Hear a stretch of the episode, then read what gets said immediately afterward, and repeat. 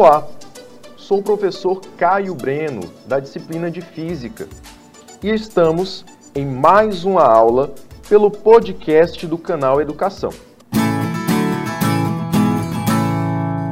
Na aula de hoje, nós iremos estudar o movimento retilíneo uniforme. Este movimento pode ser caracterizado pelo seu próprio nome, que tem as seguintes características. Movimento. Movimento indica que um móvel está se deslocando.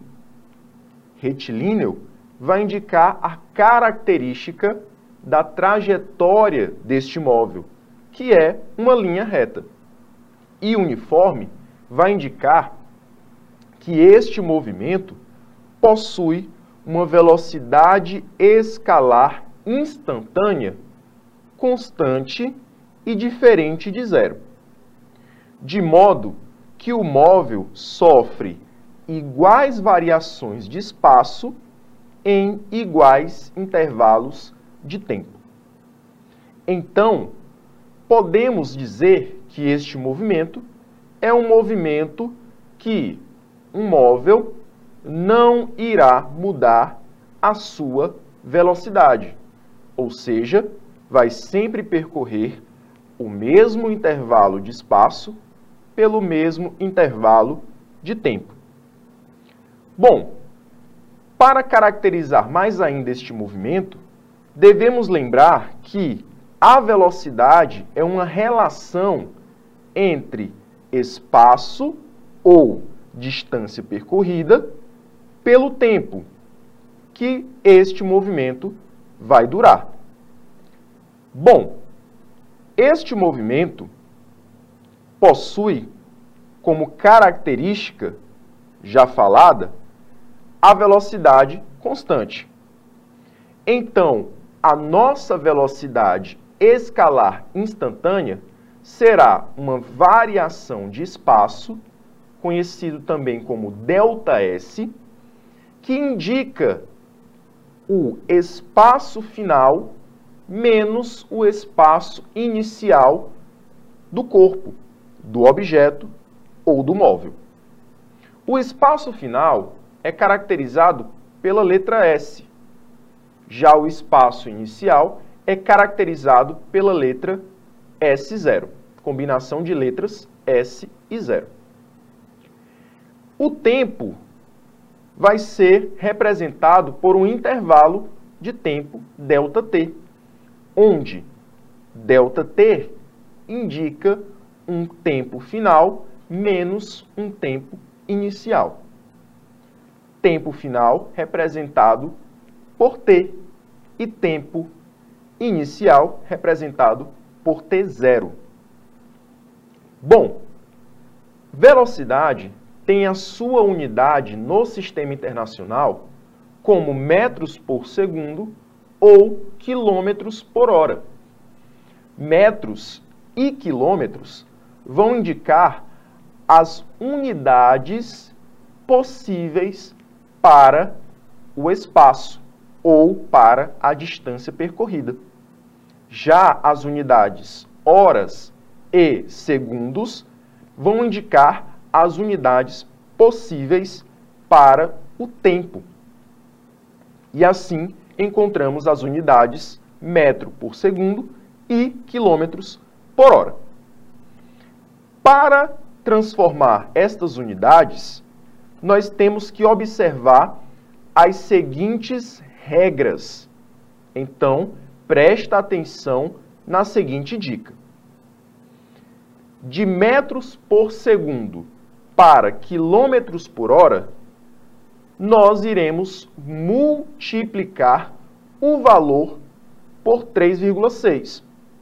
Por exemplo, suponha que um móvel esteja se deslocando com uma velocidade de 20 metros por segundo. Se multiplicarmos 20 por 3,6, vamos achar exatamente o valor de 72. Como multiplicamos, fizemos a transformação de metros por segundo para quilômetros por hora.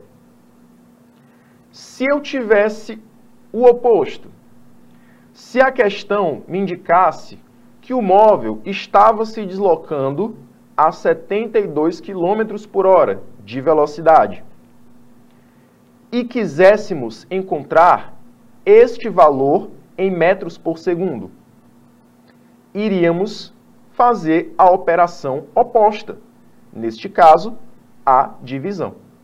Então, iríamos dividir por 3,6 e acharíamos o valor de 20 metros por segundo novamente. Conseguiu entender essa dica? Pois bem, ela será muito preciosa na resolução de várias questões. Outra dica que eu vou colocar para vocês é a dica para diferenciar o movimento progressivo e o movimento retrógrado, que são classificações do movimento retilíneo uniforme. O movimento retilíneo uniforme, ele pode ser classificado em dois movimentos. O progressivo, onde os espaços crescem à medida que o tempo passa, representando uma velocidade positiva, e movimento retrógrado, que os espaços irão decrescer à medida que o tempo passa, e você terá como resultado uma velocidade negativa. Vamos aos exemplos. Imagine um veículo que quer se deslocar de uma posição inicial zero em direção a uma posição final 50 km. Ele irá se deslocar do 0 para o 1, do 1 para o 2 do 2 para o 3 e assim sucessivamente, até chegar nos 50 quilômetros. Você deve ter percebido que o espaço está crescendo à medida que o tempo irá passar. Então, neste caso, o movimento é progressivo. Agora, vamos imaginar que este mesmo veículo quer retornar para o ponto inicial de 0 km, saindo do ponto 50. Então agora os espaços irão decrescer, onde 50 agora será o espaço inicial e o zero será o espaço final. Você irá observar que os espaços irão ser 50, depois 49, em seguida 48 e assim sucessivamente, até chegarmos no zero. Neste caso, nós teremos um movimento retrógrado, onde a nossa velocidade será negativa. Essas classificações, elas serão também abordadas quando estivermos estudando os gráficos em uma próxima oportunidade. Agora, nós iremos estudar a função horária do espaço, que é uma relação de espaço variando no decorrer do tempo, no movimento uniforme, em que o espaço inicial e a velocidade v serão constantes com o tempo. Onde iremos achar espaço inicial e velocidade v?